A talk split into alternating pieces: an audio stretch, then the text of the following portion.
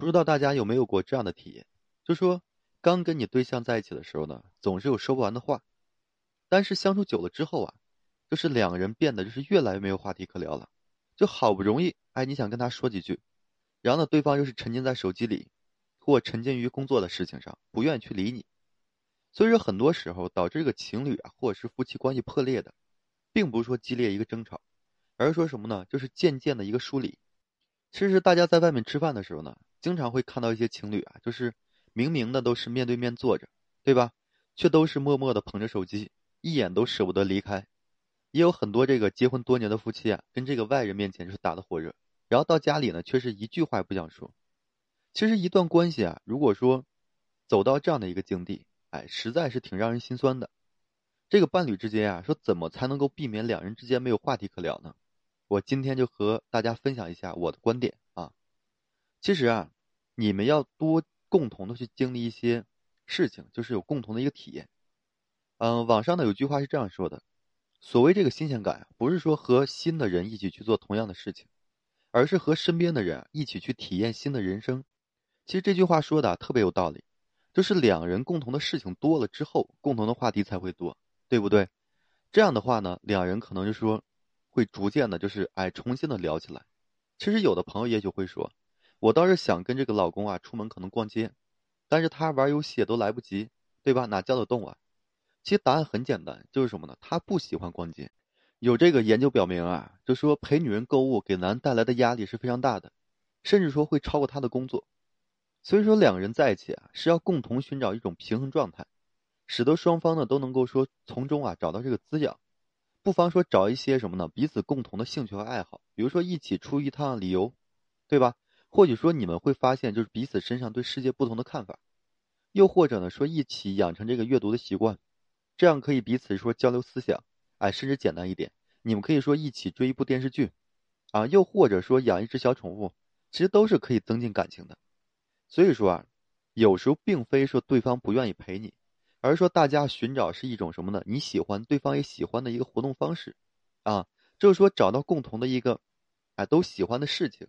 这样的话，两人才能够说一起的把这件事情做下去，然后呢，也会更多的发现就是彼此的一个，哎，共同的一个点。这样的话，话题才会多一些，对不对？嗯，再就是什么呢？就是对伴侣啊，要保持一个好奇心。其实不得不说啊，现在很多人就是太佛系了，哎，对什么事都是一个无所谓，啊，没有兴趣。特别是两人啊，不是上班，哎，就是说宅在家里，然后各忙自己的事情，这样的话就缺乏沟通，对吧？你这样下来之后啊，旧的东西是不断流失，然后新的东西呢无法进来，然后两人的感情呢就是很难的增进，所以这个无效沟通啊所带来的问题是什么呢？只要说一方回避沟通，另一方呢就失去什么呢？这个信心了。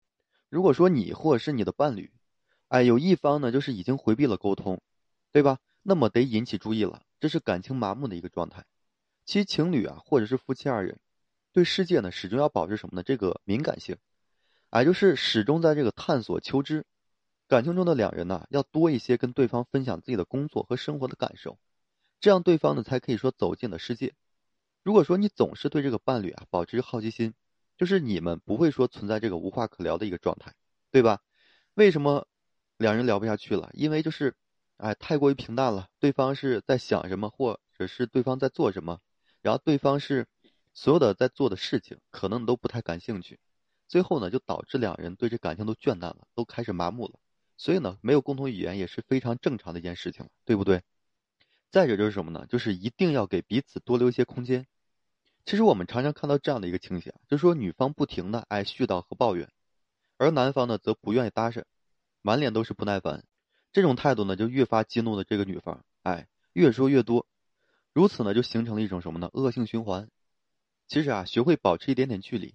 对一段关系呢也是至关重要的。